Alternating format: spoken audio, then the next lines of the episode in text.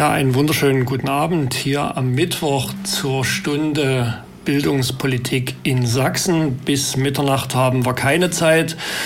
Wir werden das schneller schaffen, die ganze Bildungspolitik in Sachsen endgültig zu besprechen.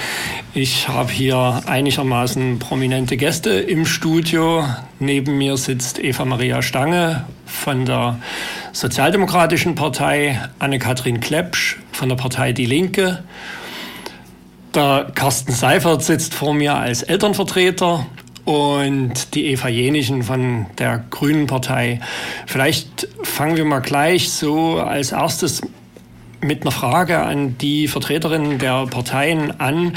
Was für, liegt für Sie eigentlich äh, thematisch, wenn es jetzt in die, Bundes äh, in die Landtagswahl geht, wenn es darum geht, dass Sie selber vielleicht Bildungsministerin werden? Ähm, was liegt oben auf? Was soll in den nächsten vier Jahren passieren? Was muss passieren? Ich fange einfach mal an.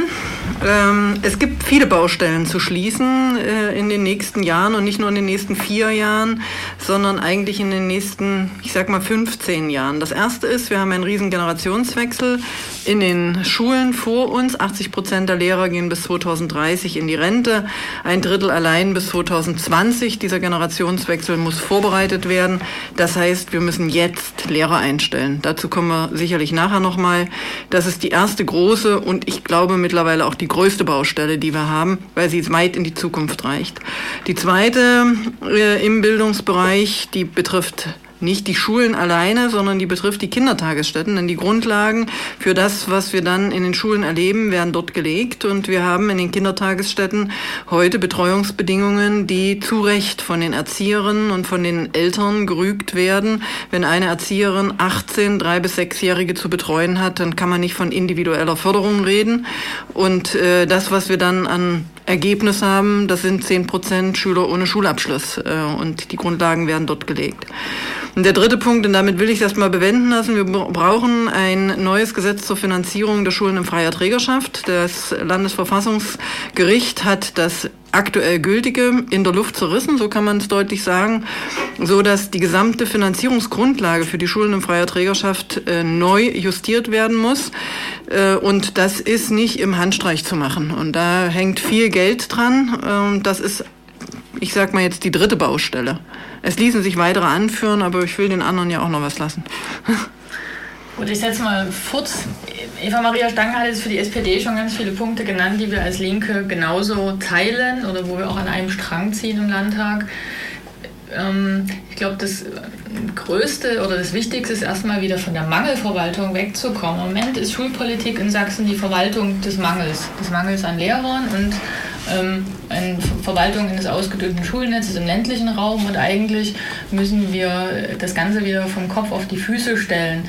Und da gehört ganz klar die Einstellung von Lehrerinnen und Lehrern dazu, aber auch die Ausbildung der benötigten Lehrer für die verschiedenen Schularten und ähm, dann die ganze Frage Umsetzung der UN-Behindertenrechtskonvention. Also wie kann es gelingen, auch die Kinder mit Behinderung in den Regelschulen zu unterrichten, wo die Eltern das möchten und wo ähm, auch die Kinder das möchten und wie kann es gelingen, die also dass möglichst alle Schüler einen Schulabschluss erreichen.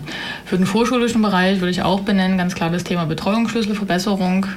Das, ähm, da kommen wir nicht mehr dran vorbei. Das ist ganz zwingend notwendig und dann auch der, äh, die Gestaltung des Übergangs äh, Kita, Grundschule. Wie können wir dort ähm, zum Beispiel auch darauf hinwirken, dass überhaupt weniger Kinder äh, in, erst in die Förderschulen eingeschult werden. Was müssen wir im vorschulischen Bereich da tun? So. Ich mache an der Stelle auch erstmal einen Punkt. Ich versuche mal das grüne Leitbild kurz zu schildern, das eine moderne Bildungspolitik haben sollte. Chancengleichheit für alle, die haben wir in Sachsen nicht. Sachsen lobt sich immer für die guten Bildungsabschlüsse oben, PISA-Test und so weiter, ist ja allgemein bekannt. Aber wir haben in Sachsen besonders hohe Schulabbrecherquoten, 10 Prozent. Und das ist bitter und schmerzlich und äh, stellt uns Fragen. Das zweite ist Wahlfreiheit. Also alle sollen eigentlich die Schule, den Kindergarten wählen können, der sie am besten fördert, damit sie eben auch die Chance auf gleiche Bildung haben und auf gleiche Zukunftsperspektiven, unabhängig vom Einkommen der Eltern, der Familie. Das heißt für uns nicht nur die freien Schulen gleichzustellen, was wir uns ja vom Verfassungsgericht erkämpft haben, sondern das heißt eben auch, die Schulform so zu verändern und so zu qualifizieren, dass man wirklich Gutes auswählen kann. Und das Dritte in dieser großen Aufgabe ist, mehr Mitbestimmung für die Eltern und Schüler, mehr Transparenz in unserer Schulverwaltung äh, in der ganzen Art und Weise, wie geplant wird. Äh, auch hier zeigt sich ja, dass Sachsen mit seiner nun schon äh, jahrzehntelangen CDU-Regierung Intransparenz pflegt und nicht nur die Leute im Land, sondern sich lange selber darüber getäuscht hat, welche Probleme die Person, diese Art äh, beim Personal zu sparen und bei anderen Sachen groß zu klotzen im Landeshaushalt, wie sehr uns das in den Schulen geschädigt hat. Und da werden wir mächtig umsteuern müssen nach der Wahl. Einerseits im Haushalt, woanders sparen müssen und mehr in die Bildungseinrichtungen stecken müssen. Wir werden aber auch in, der Demo in den demokratischen Verhältnissen der Schulen mit den Schülern, mit den Elternvertretern anders rangehen müssen im Landtag. Das ähm, gibt mir ein gutes Stichwort oder das hätte ich gerne als Stichwort gehabt und nehme es mir. Mitbestimmung äh, ist ja ein Thema, was auch Elternmitbestimmung ist, aber durchaus auch Lehrerinnenmitbestimmung an den Schulen, Kinder. Äh, Carsten, du äh, bewegst dich in dem Bereich Landeselternrat, du bewegst dich in einer Elterninitiative, bist selbst in einer freien Schule verankert. Äh, spielt da Mitbestimmung für dich eine wichtige Rolle für deine Entscheidung? Also sagen wir es so, ich habe es in, in den letzten Jahren als sehr bereichernd empfunden, wenn Mitbestimmung gelebt wird. Und das ist natürlich eine schöne Sache, die man dann auch weiter transportieren möchte bis in die Politik hinein, bis in die Entscheidungsgremien. Deswegen wird man dann aktiv und für uns Eltern ist es natürlich so, überall dort, wo der Schuh klemmt, das kommt dann raus, da wird man dann irgendwann aktiv und wir haben eben jetzt schon gehört, die vielen Baustellen, die sind und wir haben natürlich auch große Erwartungen an die Politik im gegenwärtigen äh, äh Moment auch natürlich auch an die Wählerschaft, dass man also die Kinder wieder mehr in den Mittelpunkt rückt.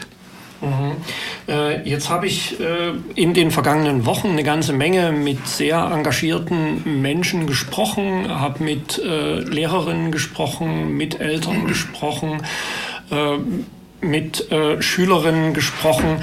Wir haben ja eigentlich äh, die, die äh, Schülerinnen-Mitbestimmung, auch die Eltern-Mitbestimmung im Gesetz stehen. Wäre für mich die Frage, reicht das aus und wird es nur nicht ausreichend gelebt oder äh, gibt es da irgendwo auch noch einen strukturellen Mangel? Vielleicht.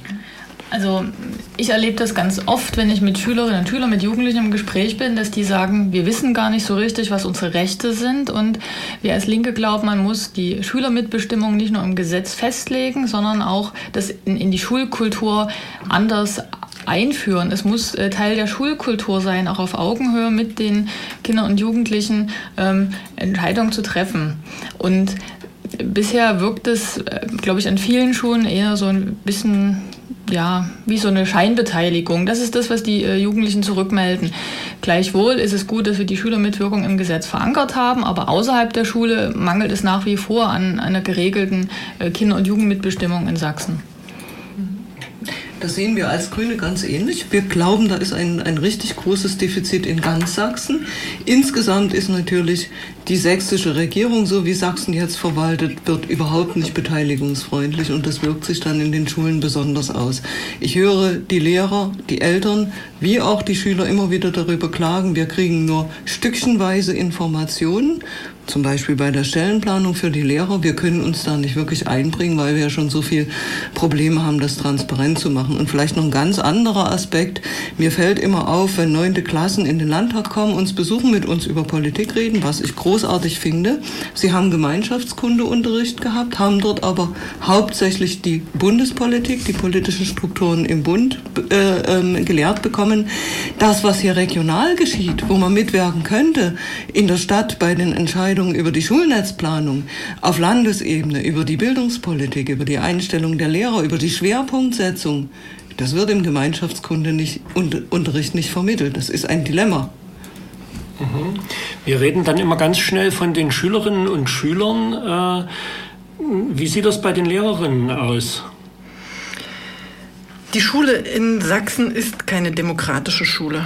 Ähm, sie hat keine demokratische Kultur in sich. Und äh, das, was wir gerade von den Schülern gehört haben, was wir von Eltern auch teilweise hören, wir haben äh, gutes Mitbestimmungsrecht verankert, aber eben nur für wenige. Es ist keine gelebte Kultur. Und dazu gehören auch die Lehrerinnen und Lehrer und übrigens auch die Schulleiter. Auch unsere Schulleiter wünschen sich an vielen Stellen ein stärkeres Mitwirkungs-, Mitbestimmungsrecht bei der Gestaltung ihrer Schule. Und die freien Schulen machen uns das äh, sehr schön vor. In der Substanz können weder die Eltern noch die Schüler noch die Lehrer wirklich etwas an der staatlichen Schule mitbestimmen in der Substanz. Die Substanz der Schule ist, wie ist die Schule organisiert, welche Lehrinhalte werden vermittelt, wie werden die Lehrinhalte vermittelt. An diesen Stellen können die Schülerinnen und die Eltern nicht mitwirken. Auch die Lehrer sind in ein enges Korsett gepresst, ähm, weil sie aufgrund der Klassenstrukturen und der fehlenden Lehrkräfte auf der anderen Seite auch kaum von diesen organisatorischen Strukturen derzeit wegkommen.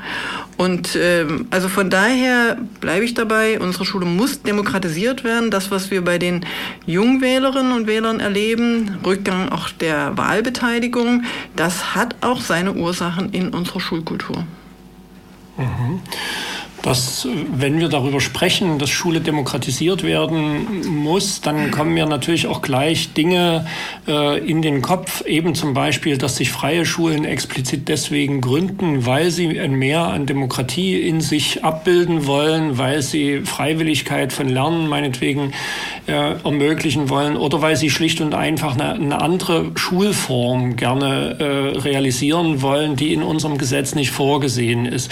Es gibt dann so irgendwie dazwischen solche Projekte wie die Gemeinschaftsschule in Leipzig, äh, die also äh, über, über zehn Jahre existiert und soweit ich gehört habe, gut funktioniert und äh, die aber eigentlich nach unserem Gesetz nicht da sein sollte. Ist es notwendig und sinnvoll und machbar, äh, dieses Schulgesetz äh, in Richtung weiterer Schulformen, auch Richtung Einheitsschule, Gesamtschule zu öffnen, dort Wahlfreiheit herzustellen oder ist es illusorisch, sowas äh, kürzer und mittelfristig anzugehen? Also ich würde das Thema gern aufgreifen, weil wir es ja, weil wir ja die Gemeinschaftsschule auch damals in der großen Koalition mit in Sachsen auf den Weg gebracht haben.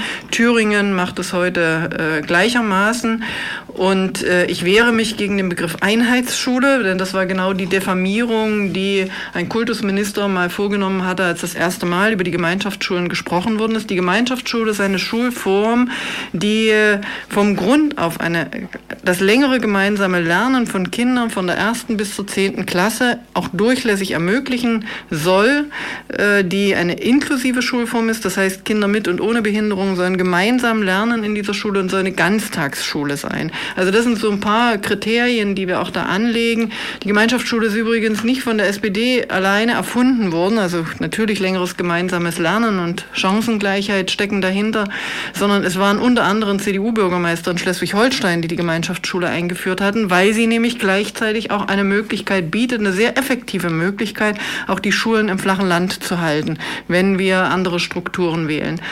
Die Gemeinschaftsschule ist, für, äh, ist äh, auch in Sachsen äh, einführbar und das wäre eines der ersten Projekte, was wir auch diesmal im Schulgesetz verankern. Das kann ich, da äh, gebe ich Brief und Siegel darauf. Wir lassen uns nicht nochmal darauf ein, so etwas als Projekt oder als Modellform einzuführen. Die Gemeinschaftsschule ist gewollt. Wir wissen das. In vielen, an vielen Standorten war in den Jahren 2006, 2007, als wir die Gemeinschaftsschule auf den Weg gebracht haben, war der Wille von den Eltern, von den Schulträgern, von den Schulen da, äh, Gemeinschaftsschulen, also längeres gemeinsames Lernen, keine Trennung nach Klasse 5, ob jemand eine Mittelschulempfehlung oder eine Gymnasialempfehlung hat, war gewünscht und es sind die Konzepte entstanden, die sind geblockt worden von der CDU und am Ende sind noch äh, neun Gemeinschaftsschulen übrig geblieben, die heute nicht mehr so heißen dürfen. Aber interessant ist, dass in diesen Schulen hat sich die Lernkultur, das was wir jetzt versucht haben, gerade mal anzudiskutieren unter dem Stichwort Demokratie, grundsätzlich geändert. Diese Gemeinschaftsschulen, ich nehme mal eine im Zittauer Raum oder auch hier in Dresden, in Pieschen, diese Gemeinschaftsschulen haben heute noch deutlich mehr Bewerbungen, als sie überhaupt aufnehmen können, äh, weil sie eine neue, eine andere Lernkultur in die Schulen eingeführt haben, so wie wir sie bisher eigentlich fast nur von den freien Schulen kannten. Mhm. Das trifft allgemein hier auf Zustimmung am Tisch. Also wir sind als Grüne natürlich auch äh, für die Gemeinschaftsschu Gemeinschaftsschulen, weil dieses längere gemeinsame Lernen verhindert, dass so früh selektiert wird. Das bedeutet natürlich auch da, die Unterrichtsbedingungen müssen so sein, genügend Lehrer, äh, klein, genügende Klassen, dass die Unterrichtsbedingungen gut sind. Da sind wir uns, glaube ich, hier am Tisch einig. Deshalb will ich zu den freien Schulen noch mal was sagen. Das Besondere in Sachsen ist, dass unsere sächsische Landesverfassung die Schulen, die freien Schulen und die staatlichen Schulen gleichstellt. Also es dürfen freie Schulen gegründet werden und wenn sie öffentlich zugelassen sind, nach einer Übergangsfrist muss der Staat sie auch gleich behandeln. Also im Grunde haben alle die, die freie Schulen nutzen wollen, die sie gründen wollen, auch ein Recht vom Staat dann anerkannt zu werden. Und das ist in Sachsen in den letzten Jahren eklatant missachtet worden, weil die CDU erst mit dieser frühen Trennung von Kindern in Mittelschulen, jetzt heißen sie ja Oberschulen, aber es ist doch das Gleiche, und Gymnasien eine Zentralisierungspolitik gemacht hat, viele Schulen geschlossen wurden und dann im Grunde Leute freie Schulen gegründet haben, um neue Konzepte auszuprobieren und auch um Schulen zu erhalten. Und das wurde dann ausgelegt, dass die freien Schulen, gegründet von Initiativen, von Eltern, von Vordenkern, dass die dann als Konkurrenz zu den staatlichen Schulen hingestellt wurden. Ist eine absurde Situation. Wir wollen, dass beide wieder nebeneinander existieren können, die staatlichen wie die Gemeinschaftsschulen, beide gut behandelt werden und die Leute auch eben dann auswählen können. Ich glaube, dass die Ausstrahlung dieser vielen freien Schulen, die es in Sachsen jetzt schon gibt, eine ganz wichtige war für unser System. Wir stünden mit den staatlichen Schulen ganz woanders, wenn es die freien Schulen nicht gäbe. Das sagen mir auch Lehrer an staatlichen Schulen. Nun äh, ist es jetzt mehrfach auch um die frühe Trennung der Kinder gegangen. Äh, das ist ja nur eine heilige Kuh der CDU. Äh, Kinder müssen möglichst pränatal geteilt werden, äh, um, um äh, wirklich Elite werden zu können. Äh, wie, wie stellen Sie sich das vor? Also eine, eine Regierung gegen die CDU wird es vermutlich nicht geben. Das weiß man nicht. Okay, ich sehe, ich sehe Optimismus in der Runde. Das geht auch mit der CDU. Das geht auch mit der CDU, ja. Ja, äh, ja weil deren Argument ist ja, Elite braucht Selektion. Wie kann man dem beikommen? Das Problem ist ja, dass die CDU immer so tut, als gäbe es nur die Elite, die an den sächsischen Gymnasien geprägt wird. Aber mit den Abiturientenzahlen sind wir im bundesweiten Durchschnitt unterdurchschnittlich. Wir haben nur 29 Prozent der Schüler, die das Abitur auf dem ersten Weg erreichen. Viele kommen dann noch über die berufsbildenden Schulen dazu, aber trotzdem ähm, ist eben nicht alles so Gold, was da angeblich glänzt, weil man gleichzeitig sieht, wir haben eben zu den Abiturienten die 10% Schüler ohne Abschluss.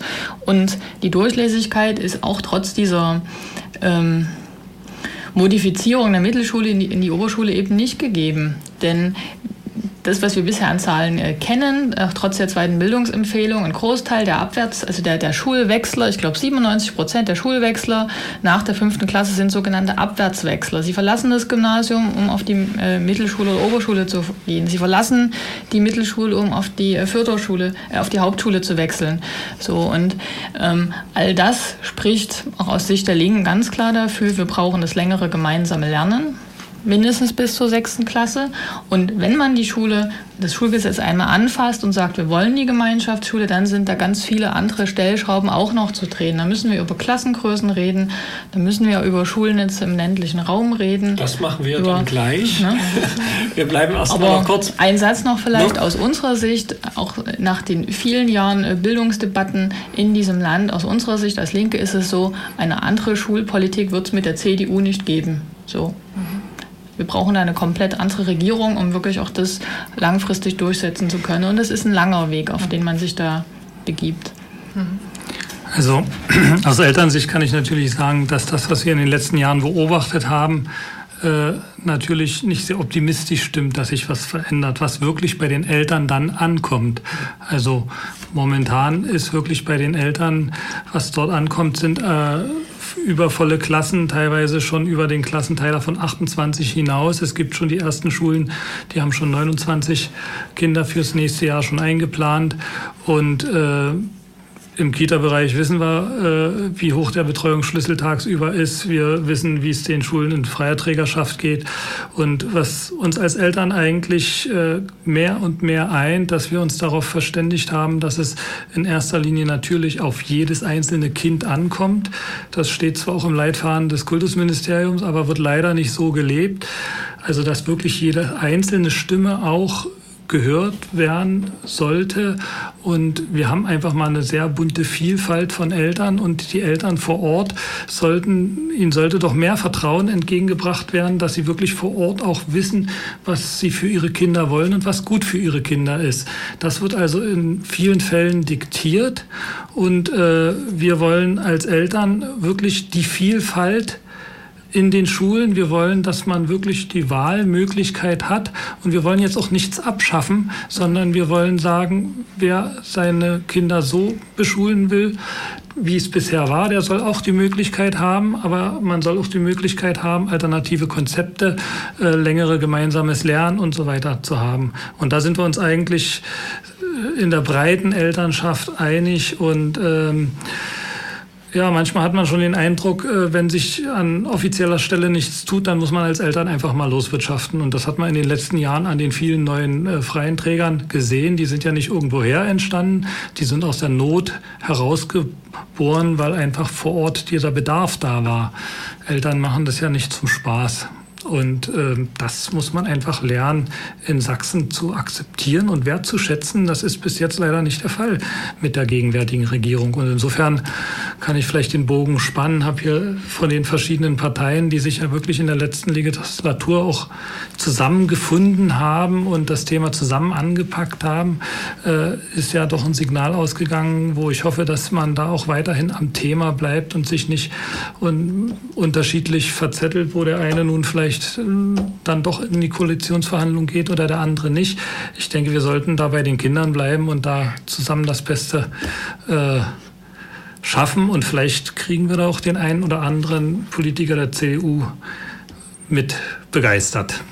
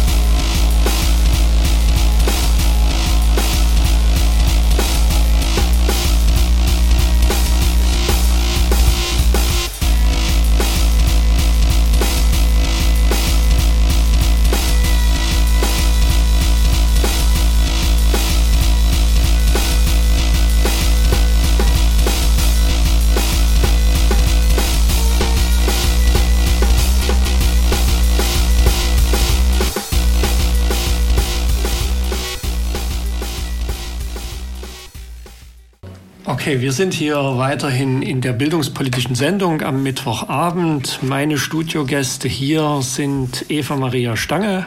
Hallo. Hallo. Damit die Hörerinnen nicht vergessen, wem hier eigentlich welche Stimme gehört. Die Anne-Kathrin Klepsch ist auch da für die Partei Die Linke. Hallo. Der Carsten Seifert ist da als Elternvertreter.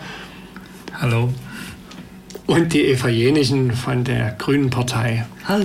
Und wir haben jetzt gerade darüber gesprochen, über Gemeinschaftsschule und über verschiedene Schulformen und äh, was sich die Eltern wünschen, waren so die letzten Worte und dass man äh, äh aber eben nicht irgendwie was abschaffen will, sondern dass es, äh, also es geht auch nicht darum, alles über den Haufen zu werfen, sondern es geht darum, tatsächlich ein, äh, äh, neue Dinge oder eigentlich teilweise alte Dinge in diesem Land möglich zu machen und mit Gesetzeskraft möglich zu machen, wie beispielsweise die Frage der Gemeinschaftsschulen. Wir wollten hier noch ein bisschen sprechen über Lernzieldiversität es sitzen Menschen in verschiedenen Schulen heutzutage. Wir sprachen gerade über das dreigliedrige Schulsystem, dass da Kinder nach Klasse 4 ausgesiebt werden. Wir sprachen darüber, dass es dann vielfach Wechsel gibt, dass äh, Kinder eben doch oder Eltern für ihre Kinder die Entscheidung treffen, nicht in dieser Schulform zu bleiben.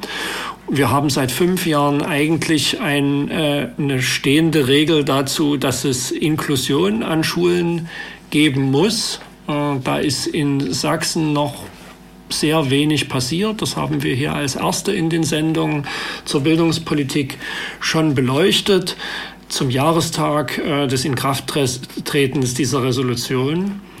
Ähm, wie kann und soll ähm, Lernzieldiversität äh, in Sachsen in Zukunft eine Rolle spielen. Da gibt es einerseits eben das Inklusionsthema, andererseits Frage von äh, jungen Menschen, die die Schule einfach nur abbrechen, die eher ein praktisches Lernen suchen. Da gibt es Fragen von vielleicht jahrgangsübergreifenden Lernen. Welche Konzepte sind für die SPD in dem Bereich sinnvoll, verhandelbar? Wo liegt ungefähr ein Leitfaden? Wie kann sich da was entwickeln, Frau Stange?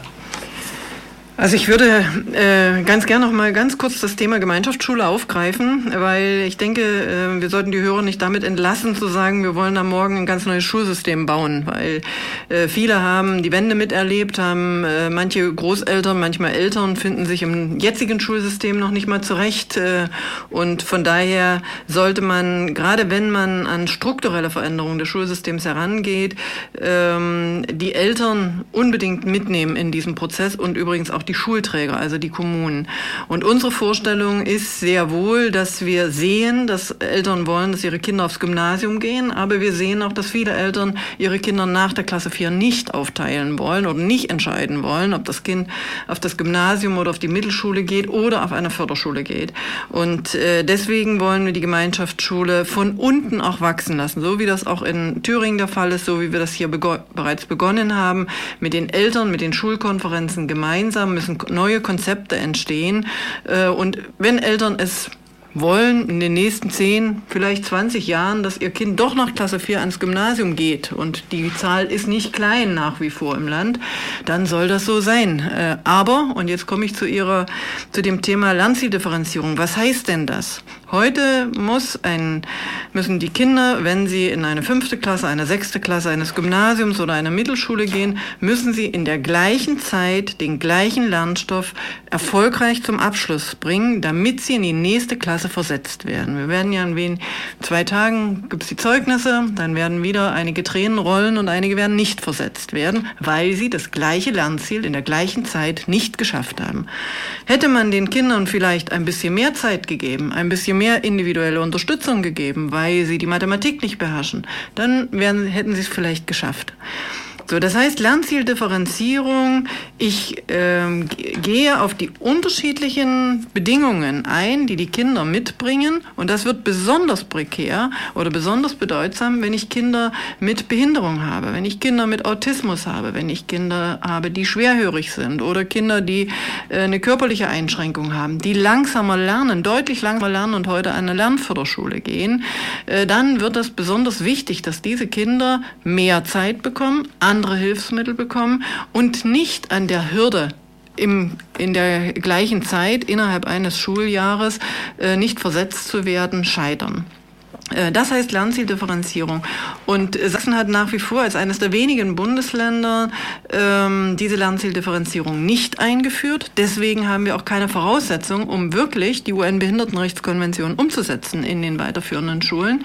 Es sei denn, die Kinder haben den gleichen Intelligenzgrad, sage ich jetzt mal, äh, um mit dem gleichen Lernziel zum Abschluss zu kommen. Äh, und ähm, das ist der erste Punkt, der im Schulgesetz geändert werden muss, um überhaupt vernünftig die UN-Behindertenrechtskonvention, die ein Gesetz ist und die vom Freistaat unterschrieben worden ist, auch umsetzen zu können. Also das eine hängt mit dem anderen sehr eng zusammen. Wenn ich die Gemeinschaftsschule machen will, wo Kinder mit äh, unterschiedlichen Fähigkeiten, Voraussetzungen, Lerntempo, ähm, zusammenkommen, lernen, dann muss ich lernzieldifferenziert arbeiten können. Ich muss also das äh, Schulgesetz ändern an dieser Stelle, um den Kindern eine Möglichkeit zu geben. Ja, äh, was ist dafür notwendig, dass das möglich ist? Ähm, mit unterschiedlichen Lernzielen in einem Raum zu sitzen. Was muss da mit Schule passieren, Frau Jenichen? Also das Ziel teilen wir als Grüne und die Argumente sind schon gesagt. Eine ganz wesentliche Voraussetzung halten wir die Lehrerausbildung. Wir haben dafür ein Lehrerbildungsgesetz vorgelegt, was vorsieht, dass jetzt ab jetzt alle Lehramter gleich ausgebildet werden und dann die Lehrer natürlich auch gleich bezahlt werden. Also es gibt dann nicht besser bezahlte Gymnasiallehrer perspektivisch bei den neuen Lehrern und weniger gut bezahlte Mittel- oder Grundschullehrer. Es gibt dann eine Ausbildung Grundstufe 1 bis 6, Sekundarstufe 1, Sekundarstufe 2 und es gibt inklusive Pädagogen, also Spezialisten an allen Schulen, die sich mit besonderen Wissen, besonderen Kenntnissen Inklusion ist auch äh, Grundbildungsinhalt in unserer Sicht, aber mit besonderen Kenntnissen um die Umsetzung dieser Vielfältigkeit, dieser Ziele, dieser Inklusion in der normalen Schule kümmern können und kümmern müssen und natürlich dann auch die Eltern beraten können. Und wir wollen, dass in der Lehrerausbildung stärker praxisbezogen ausgebildet werden wird mit den Zielen können wir die Schule dann wirklich umbauen. Das wird ein langer Prozess sein und er wird nur funktionieren, wenn wir im Haushalt so viel Geld umschaufeln, dass Schulen auch genügend ausgestattet sind. Mit zu vollen Klassen, das ist ja das Problem, was wir jetzt in den Großstädten haben, werden wir das natürlich auch nicht erreichen. Aber die Lehrerausbildung ist so ein ganz wesentlicher erster Schritt für die Zukunft. Mhm. Mhm. Spielen da möglicherweise, also für mich gehört ja zu einer, zu einer inklusiven Schule zum Beispiel auch das Thema äh, migrantisches Lernen. Deutsch mhm. als Zweitsprache äh, gehört da für mich auch mit rein. Und wenn ich das erlebe, dass, dass Kinder äh, mit einer ziemlich guten Zweitsprache Deutsch äh, in eine Schule gehen, wo kein Lehrer da ist, der nur annähernd eine zweite Sprache so spricht wie sie Deutsch, äh, dann wird es mir äh, finde ich schwierig, sage ich jetzt mal. Also wo, wo, aber hat, hat schon mal irgendjemand angefangen nachzurechnen, was dafür für Mittel gebraucht werden, um das zu tun? Also äh, wie viel mehr Lehrer brauchen wir, wie viel mehr Schüler, äh, Schulen brauchen wir oder brauchen wir das nicht? Lässt sich das durch Einbindung anderer Kräfte, äh, gesellschaftlicher Kräfte mit klären, wie Sozialarbeit oder sowas. Was ist da? Die, die, die Frage in die Richtung, finde ich, muss man sowieso diskutieren. Und ich will es mal anders nennen. Ähm, der Kinder- und Jugendbericht der Bundesregierung, der letzte, der spricht von Schule als Lernort oder Schule als Lebensort. In Sachsen haben wir im Moment die Schule als Lernort wir als Linke wollen eine Schule, die Lebensort ist. Also da geht es auch ganz viel um sozusagen den Sozialraum Schule und es ist eben mehr, als dass ein Lehrer vor der Klasse steht, den Unterricht absichert und Wissen vermittelt. So, da reden wir über Rhythmisierung des Schultags, da reden wir eben auch über äh, inklusive Ansätze sozusagen im Umgang mit den Schülern über Lernzieldifferenzierung ganz klar. Ähm, und mir hat gestern ein Schulleiter gesagt, an, an einer Mittelschule, ein Großteil seiner Schüler wären ähm, keine sozusagen Förderschüler im Sinne von ähm, einem intellektuellen Förderbedarf, sondern sie seien soziale Förderschüler, weil das familiäre Umfeld nicht stimmt. Und die Frage gehört da ganz klar mit rein. Wenn ich eine andere Schule will, ja, und Gemeinschaftsschule hieße aus Sicht der Linken eben nicht nur das längere gemeinsame Lernen, sondern hieße auch den ganzen Schultag ähm, umzugestalten und auch die, die ähm, Erwachsenen, die Pädagogen in den Schulen in Richtung so multiprofessioneller Teams quasi zu entwickeln. Also dass ich eben auch Schulsozialarbeiter habe, dass ich auch Leute habe, die ähm, andere Themen bearbeiten können, die über die reine Wissensvermittlung hinausgehen. Und da haben wir noch einen sehr, sehr langen ähm, Weg von uns. Und klar ist auch, jetzt bei der Frage ähm, Inklusion oder auch Gemeinschaftsschule, man muss natürlich die Eltern mitnehmen, man muss die Lehrerinnen und Lehrer mitnehmen und man muss auch die Ängste akzeptieren, die da da sind. Also Ängste vor zu viel Veränderung, vor nochmal alles umstülpen, weil das hat man die letzten 25 Jahre in diesem Land gerade in der Schule erlebt. Das ist klar. Aber die Gemeinschaftsschulen, so wie es diesen Ansatz schon gab, haben es vorgemacht. Wenn Schulleiter und Lehrer da sind, die das wollen, und man gibt ihnen die Möglichkeit an die Hand, dann äh, hat, haben diese Projekte auch eine Chance auf erfolgreiche Umsetzung. Aber sie brauchen Planungssicherheiten. Deswegen, und da sind wir wieder beim Ausgangspunkt, müssen wir das Schulgesetz auch so überarbeiten, dass es eben nicht nur für fünf Jahre äh, ja, ein, ein, Ansatz wird, weil jetzt gerade ein anderer Koalitionspartner da ist, sondern weil es wirklich auch der ganz klare bildungspolitische Wille ist, Schule in Sachsen auf ein neues Gleis zu setzen und ähm, weiterzuentwickeln, auch den entsprechend den Bedarfen, die wir haben. Wenn Sie, Frau Stange, mit Ihrem Hintergrund sowas hören, äh, wie multiprofessionell und so weiter, ähm, wird es Ihnen da möglicherweise auch etwas schwummrig? Überhaupt nicht. Also ähm, man muss das einfach ein bisschen erklären, vielleicht für diejenigen, die damit weniger zu tun haben. In Deutschland ist man immer noch der Meinung, anders als in anderen Ländern, der Lehrer kann alles. Der Lehrer ist Sozialarbeiter, der ist Betreuer, der ist Psychologe, der kann einfach alles. Äh, Hausmeister noch dazu, ja, wenn es geht, bedient er auch noch die Kaffeeküche bis hin zum Techniker. Äh, andere Länder ähm, würden sich an den Kopf greifen, so hochbezahlte, hochqualifizierte Menschen für alles einzusetzen, was in der Schule tätig. Ich bin selber Mathe-Physiklehrerin. Wenn Sie in die skandinavischen Länder fahren, nach Schweden fahren, gibt es selbstverständlich einen Techniker in der Schule, der sich um die, äh, um die Infrastruktur kümmert, wo sie eben nicht dastehen und die Technik als Physiklehrer selber in den Schuss halten müssen. Das ist aber nur am Rande. Und multiprofessionelle Teams heißt doch nichts anderes, als dass ich akzeptiere, dass zum Aufwachsen und zur Bildung von Kindern mehr Menschen notwendig sind als nur Lehrerinnen und Lehrer, also Pädagogen, die eine Fachwissenschaft vermitteln, die als Pädagogen ausgebildet sind. Lehrer sind keine Sozialarbeiter. Das können sie schon qua Gesetz bei uns nicht sein, äh, weil der Datenschutz es einfach verbietet, dass sie wissen, wie die Eltern arbeiten, in welchem Lebensumfeld die Kinder leben und so weiter. Der Sozialarbeiter muss keine, äh, oder die Sozialarbeiterin muss keine Zensuren verteilen. Ähm, also sagt nicht, du bist gut oder du bist schlecht, sondern nimmt das Kind so, wie es ist. Der Sozialarbeiter ist nur für das Kind da. Der Lehrer hat einen staatlichen Auftrag zu erfüllen. Und von daher äh, nur mal um diese beiden zu nennen, ja, äh, von daher ist es dringend notwendig, dass wir an den Schulen Schulsozialarbeiter haben. Wir brauchen an vielen Schulen, und wir waren ja gestern zusammen an dieser Mittelschule gewesen, wir haben mittlerweile Schulen in sozialen Brennpunktgebieten, die brauchen eventuell einen zweiten Lehrer in bestimmten Klassen. Die kommen mit einem Lehrer nicht aus. Ähm, da bin ich sogar offen, ob das nun wirklich ein voll ausgebildeter Lehrer sein muss oder ob das ein guter Referendar schon sein kann, den ich aber dort voll einsetze als zweiten Lehrer. Ähm, wir brauchen an diesen Schulen manchmal nicht nur einen Schulsozialarbeiter, sondern einen zweiten. Ich will auf einen anderen noch aufmerksam machen, was für mich immer wieder frappierend ist, welche Rolle ähm, Menschen an einer Schule spielen, die gar nicht als Pädagogen da sind. Hausmeister, Techniker, ähm, Handwerksmeister, die in die Schule kommen.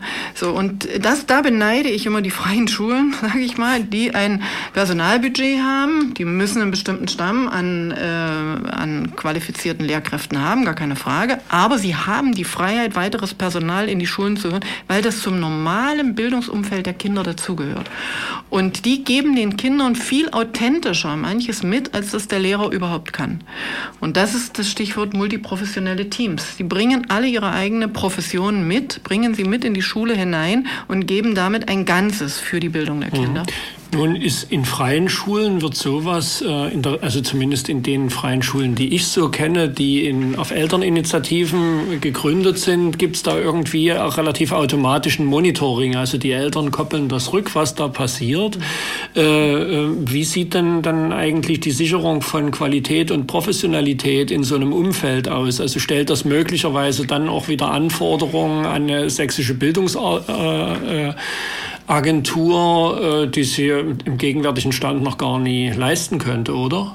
Carsten? Also als Eltern haben wir uns natürlich Gedanken darüber gemacht, wie das aussehen könnte, gerade wenn man eben doch so ganz verschiedene Schulen äh, im Kopf hat, wie das funktioniert. Und äh, es zeichnet sich eben doch mehr und mehr ab, dass die unterschiedlichen Aufgaben der Bildungsagentur auch unterschiedlich wahrgenommen werden muss. Das eine ist natürlich die Lehrerversorgung der staatlichen Schulen. Das ist eine ganz separate Aufgabe. Das andere, und das äh, ist eigentlich der Knackpunkt momentan, wo eigentlich neben den Rahmenbedingungen, die müssen natürlich stimmen, aber es müssen natürlich auch die Bedingungen stimmen, dass dort, wo Initiativen sind, wo Lehrer bestimmte Konzepte umsetzen wollen, dass diese dann auch unterstützt werden. Erstens natürlich, dass sie die Freiheit haben, das ist ganz wichtig, dass sie eine gewisse Selbstbestimmung haben und andererseits, dass sie dann natürlich auch inhaltlich sich natürlich auch noch Hilfe holen können und äh, vor Ort optimal dann arbeiten können. Also weniger die Kontrolle, sondern da geht es dann eigentlich mehr, dass äh, die, die Arbeit unterstützt wird und dass dieser ganze Weiterbildungssektor eigentlich auch für alle offen ist und äh, dass man dann eben äh, die bunte Vielfalt einfach auch vor Ort so leben kann, wie, wie sie auch erstmal da ist, die Chancen nutzen kann. Und da haben wir, denke ich, schon in Sachsen eine relativ reiche Landschaft, auch durch diese Wandlung nach der Wende und jetzt. Und das war eigentlich auch nochmal der Ausgangspunkt mit diesem Gesetz, was da eben, äh, oder dieser Normkontrollklage, die da letztes Jahr entschieden wurde. Man hat sicherlich damals noch nicht geahnt, welche Bedeutung diese Entscheidung für alle Schulen hat. Nicht nur die freien Träger. Letztendlich interessieren uns die als Eltern nicht unbedingt die Trägerschaft, sondern interessiert uns ja, wie es den Kindern geht. Und da gibt es doch auch durch diese Entscheidung viel Möglichkeiten für das ganze Schulsystem. Und das genau. ist der entscheidende Punkt. Da muss sich was verändern. Genau deswegen diskutieren wir ja hier.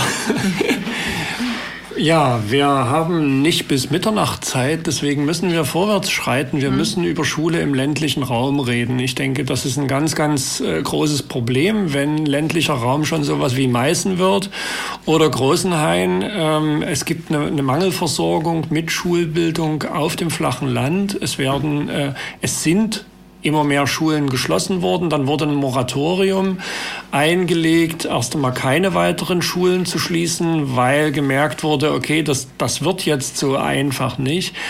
Ähm, wo sind die Konzepte? Was muss Bildung im ländlichen Raum für Konturen annehmen in den nächsten Jahr 20 Jahren, weil die, der demografische Wandel und die Landflucht wird uns sicherlich in irgendeiner Form auch erhalten bleiben.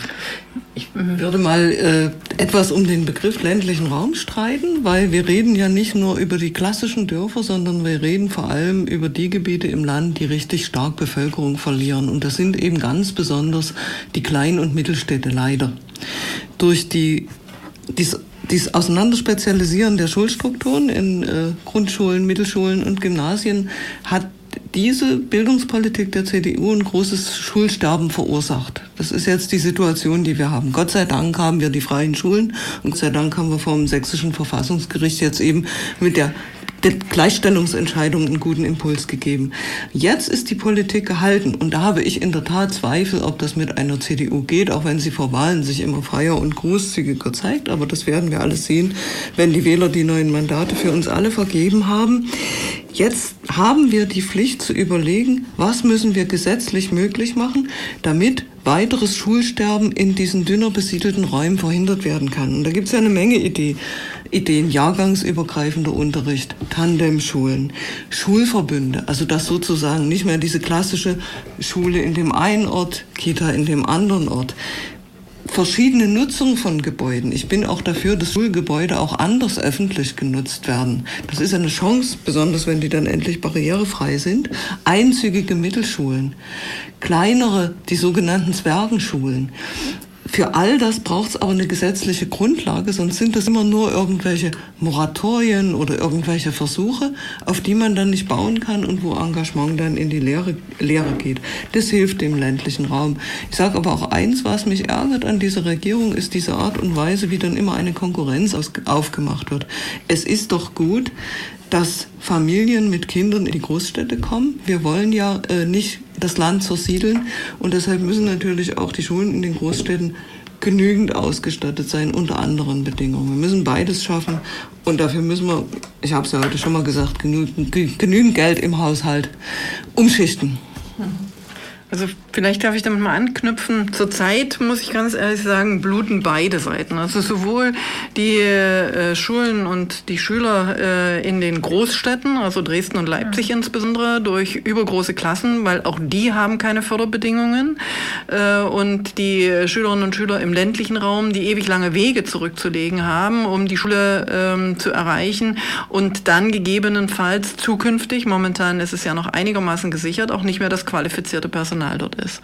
Wir wissen aus den westlichen Bundesländern, dass es zum Beispiel in Bayern, in Nordrhein-Westfalen einen riesen Bildungsunterschied zwischen den Großstädten und dem ländlichen Raum gibt, ähm, dass also im ländlichen Raum wesentlich weniger das Gymnasium angewählt wird, obwohl wir dort eine gleiche Intelligenzverteilung haben wie in den Städten, schlicht und ergreifend aufgrund der langen Wege, weil die Eltern es ihren Kindern nicht zumuten wollen, dass die Kinder so lange Wege geben. Und da gibt es ganz riesen Unterschiede. Es deutet sich mittlerweile in Sachsen Sachsen auch an. Äh, wir sind noch nicht ganz so weit, also noch äh, sind die Eltern mobil und suchen sich diese Wege. Wir brauchen dringend äh, eine Verlässlichkeit in der Schulnetzplanung. Äh, das, was in den letzten Jahren, das Moratorium war ja nicht das erste Mal. Wir haben seit 2007, damals hat Herr Flath angekündigt und auch umgesetzt, bis 2009 keine Schulschließung gehabt. Die sind erst mit der neuen Regierung 2010 wieder in Kraft gesetzt worden, weil Herr Flath damals schon gesagt hatte, äh, wir haben genügend Schulen geschlossen. Das Schulnetz ist dünn genug. Das hat, daran hat man sich 2009 nicht mehr erinnert. Und das Moratorium ist weder Gesetz noch, also weder Fisch noch Fleisch. Das hilft uns nicht weiter. Das geht nur zu Lasten der Großstädte, weil nicht ein Lehrer mehr dazu da ist. Wir müssen uns im einen im Klaren sein, wir sind es uns als, als SPD, wenn wir ein wenn wir kleinere Schulstandorte erhalten wollen und das nicht zu Lasten der Großen, dann müssen wir strukturelle Veränderungen vornehmen und mehr Lehrer ins System hineingeben. Und das ist zum Beispiel bei dem Moratorium nicht passiert. Wenn man nämlich kleine Schulstandorte erhalten will, heißt das, ich muss große Schulen an anderer Stelle bauen, wenn ich die gleiche Zahl von Lehrern nur in das System hineingebe. Äh, und das, das funktioniert nicht. Das geht jetzt schon nicht mehr. Deswegen, ähm, ein paar Ansätze sind ja genannt worden. Ich ärgere mich maßlos, dass der jahrgangsübergreifende Unterricht nur zum Erhalt der Schulstandorte genutzt wird. Jahrgangsübergreifender Unterricht ist ein pädagogisches Prinzip. Wir haben vorhin darüber gesprochen. Es ist sinnvoll, Kinder unterschiedlicher Jahrgänge gemeinsam wie das in der Natur von Geschwistern zu Geschwister passiert, lernen zu lassen. Die lernen nämlich voneinander. Ähm, und das hat ähm, uns Baden-Württemberg unter sogar einer äh, damals CDU-Regierung noch vorgemacht, in Großstädten jahrgangsübergreifenden Unterricht zuzulassen. Und hier ist man der Meinung, das ist zur Rettung des Kleinen. Der, die kleinen Schulen werden viel größere Schwierigkeiten damit haben, das umzusetzen.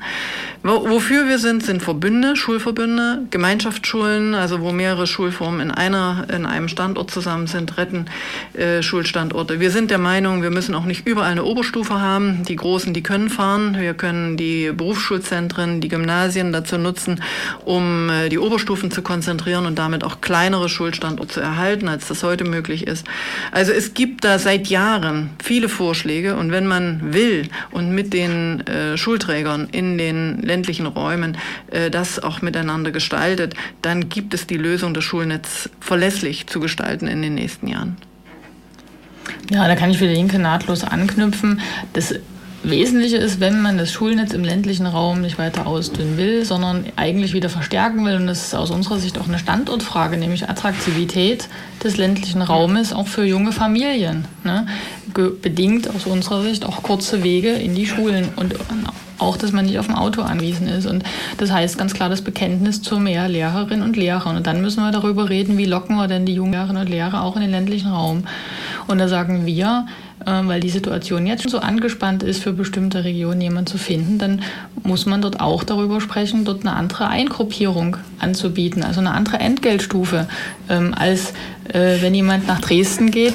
Ähm, na, das, Geld für großen na, das muss man diskutieren. Ne? Aber äh, wenn das Ziel ist, dass wir sozusagen auch den Unterricht an den kleinen Schulen auf dem Land äh, mit ausgebildeten Fachkräften absichern und vor der Frage stehen wir einfach, dann müssen wir auch über solche Modelle ähm, diskutieren. Das andere, äh, Schulverbünde, jahrgangsübergreifender Unterricht, teilen wir alles. Was uns am jahrgangsübergreifenden Unterricht ärgert, ist nur im Moment, ist es im Schulgesetz so vorgesehen, man darf das nur auf Antrag machen. Das heißt, es ist nicht selbstverständlich und es gibt kein pädagogisches Konzept dafür. Die Lehrer sind auch nicht dafür ausgebildet, sondern es ist jetzt Notbehelf der Kultusministerin, aber es wird nicht darüber gesprochen, zum Beispiel, dass die Klassenteile auch gesenkt werden müssen. Also, wo wir sagen, wir finden, es reicht für eine Grundschulklasse, wenn zehn Schülerinnen und Schüler drin sind. Es müssen keine 15 sein. Das ist der eine Punkt.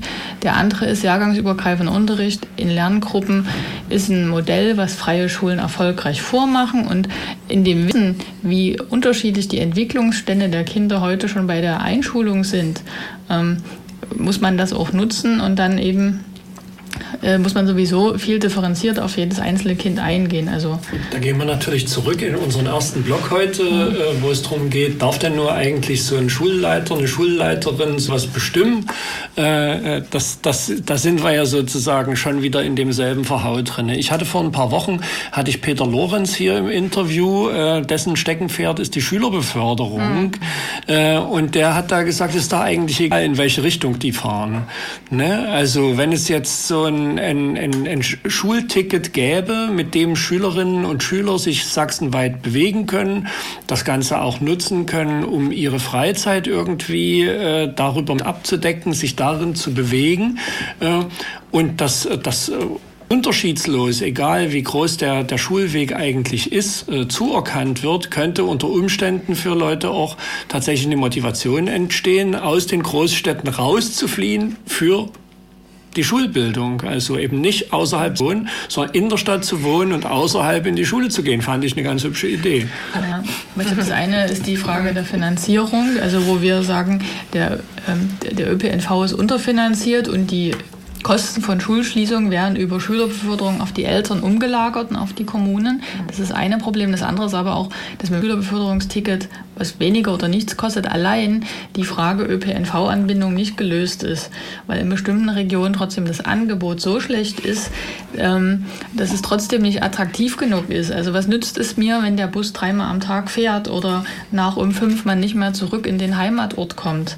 Ne? Also die Frage muss dann auch mit thematisiert werden, wenn man den ländlichen Raum wieder attraktiver machen will, jenseits der reinen Schulfragen. Also die Reisezeiten haben ja stark zugenommen und äh, die derzeitige Regierung setzt ja auch darauf, dass in den eigentlichen ländlichen Räumen, also jenseits der Städte im dünn besiedelten Raum, nur noch der Bus das Verkehrsmittel sein soll, nicht mehr die Bahn. Wir haben als Grüne ein Konzept, diesen sogenannten Masterplan Sachsentakt 21 vorgesehen, der durch Verdichtung des Angebotes und bessere Nutzung der vorhandenen Infrastruktur es möglich machen soll, dass man eben im ganzen Land schnell wegkommt und schnell in die Oberzentren, die Mittelzentren und die Grundzentren kommt. Und dann käme man tatsächlich auch vom Oberzentrum ins Grundzentrum. Und ohne diesen schnellen Bahnverkehr hilft uns der sachsenweite Tarifticket, das wir brauchen und das wir besonders für Einkommensschwache auch wirklich stark stützen müssen. Nichts, wir brauchen auch dieses gute Verkehrsangebot. Also das ist eine verkehrspolitische Aufgabe. Und das dann im Grunde der öffentliche Verkehr vor Ort zurzeit nur noch über Schülerbusse abgedeckt wird. Das ist natürlich eine Katastrophe. Die Schüler, Schüler müssen gewiss befördert werden, aber andere Menschen auch. Also das ist eigentlich kein öffentlicher Verkehr mehr. Und ich halte es auch für ein Unding, dass äh, Eltern in verschiedenen Räumen auf verschiedene Weise so viel zuzahlen müssen. Also das muss schon gesenkt und einheitlich geregelt werden. Und wir brauchen sachsenweiten Tarif, ne? kleines Bundland, Bundesland mit fünf Tarifen. Das ist natürlich nicht nötig und muss geändert werden. Okay, jetzt sind wir bei Zahlen. Ähm, wir haben darüber gesprochen, Lehrerinnen müssen besser ausgestattet werden. Wir haben darüber gesprochen, wir brauchen Gemeinschaftsschulen, wir brauchen kleine Schulen auch im ländlichen Bereich. Ähm, welche Vermutungen stellen Sie in Ihren Fraktionen an? Äh, wie viele Lehrerinnen und Lehrer brauchen wir mehr? Als wir sie jetzt haben? Gibt es da schon belastbare Zahlen, Spiele?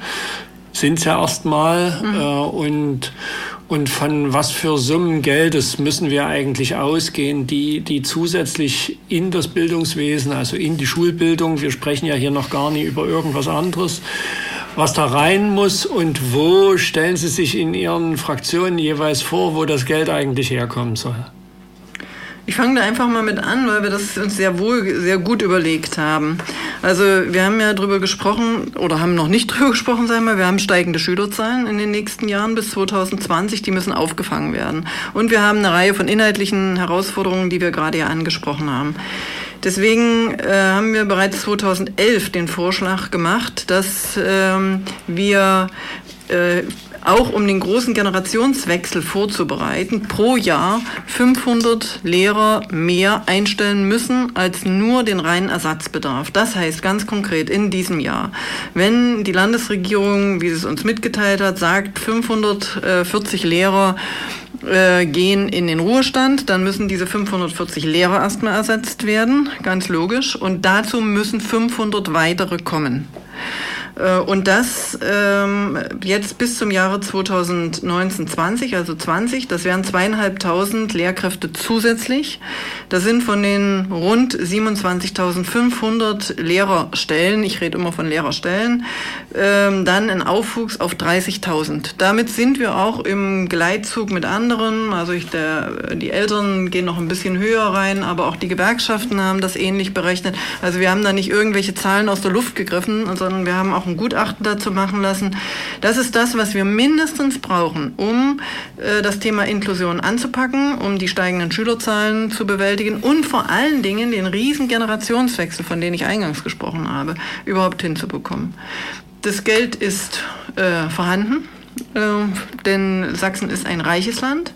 Wir sagen, pro Jahr brauchen wir äh, allein dafür ungefähr 50 bis 60 Millionen Euro in den nächsten Jahren. Wir wollen pro Jahr ca. 275 Millionen Euro nur für Bildung ausgeben. Das ist also da drin. Das ist das, was wir auch für die Sachsen LB ausgegeben haben. Das ist im Haushalt drin. Wir haben Umverteilungsvorschläge dazu und die werden wir dann noch auf den Tisch legen.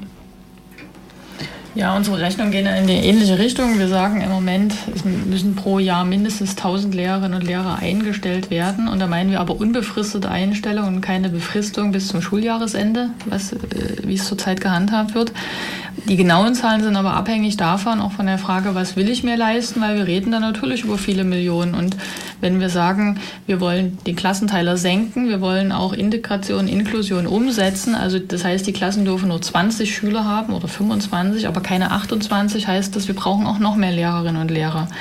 Ähm, und hinzu kommen solche Fragen wie Ergänzungsbereich, wie, wie viel sozusagen ähm, Überkapazität leisten wir uns, um auch fachgerecht den Unterricht vertreten zu können. Das sind alles Stellschrauben, die da noch dran drehen.